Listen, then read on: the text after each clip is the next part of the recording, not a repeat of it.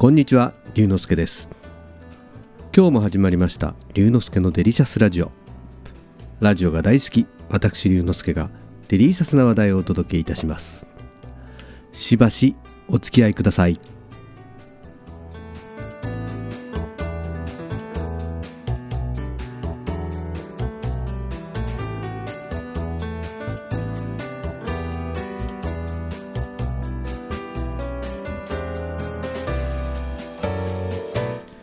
先日とうとう炭酸水を作る装置そうソーダストリームを買ってしまいました。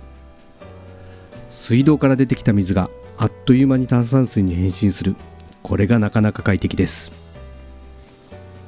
以前ドイツに出張に行った時にガス入りの水そう炭酸水に出会いました。最初は抵抗がありましたが飲んでるうちにすっかり気に入ってしまいました。8年前にビールを卒業した後なんとなく炭酸が欲しくてその頃からペットボトルの炭酸水を飲むようになりました。ただ毎日2リットルぐらい水を飲むので仕事中や在宅勤務などの時は普通の水を飲んでいます。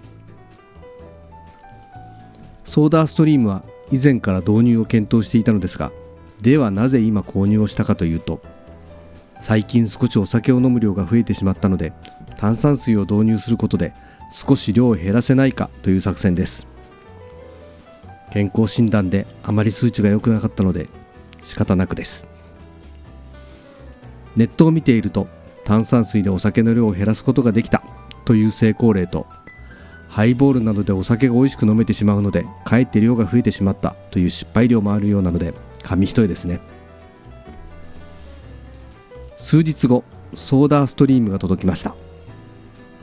開けてみるとやはり背が高い結構な存在感ですがリビングのプリンターの横にぴったり収まりました。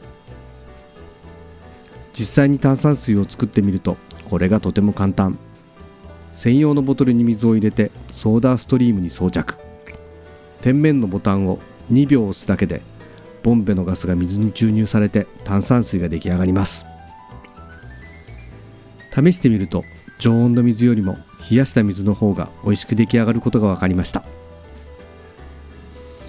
以前から焼酎は炭酸水で割ってもあまり美味しくないのは知っていたので今は焼酎は以前同様水割りで炭酸水は純粋にノンアルコールの飲み物として飲んでいます。今まで料理を作る時になんとなく飲み始めてしまっていたのですが料理中は炭酸水を飲むことにしました。この作戦で少しでもお酒の量を減らすことができればと期待しています。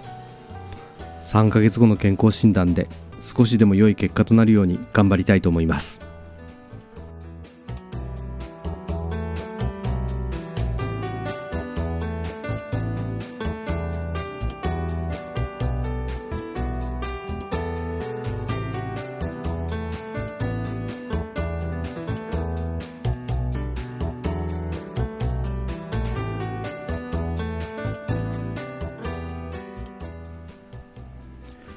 今日はお酒の量を減らすために炭酸水を導入したという話をしました。楽しんでいただけましたか？龍之介のデリシャスラジオ。次回もお楽しみに。お相手は龍之介こと新田龍でした。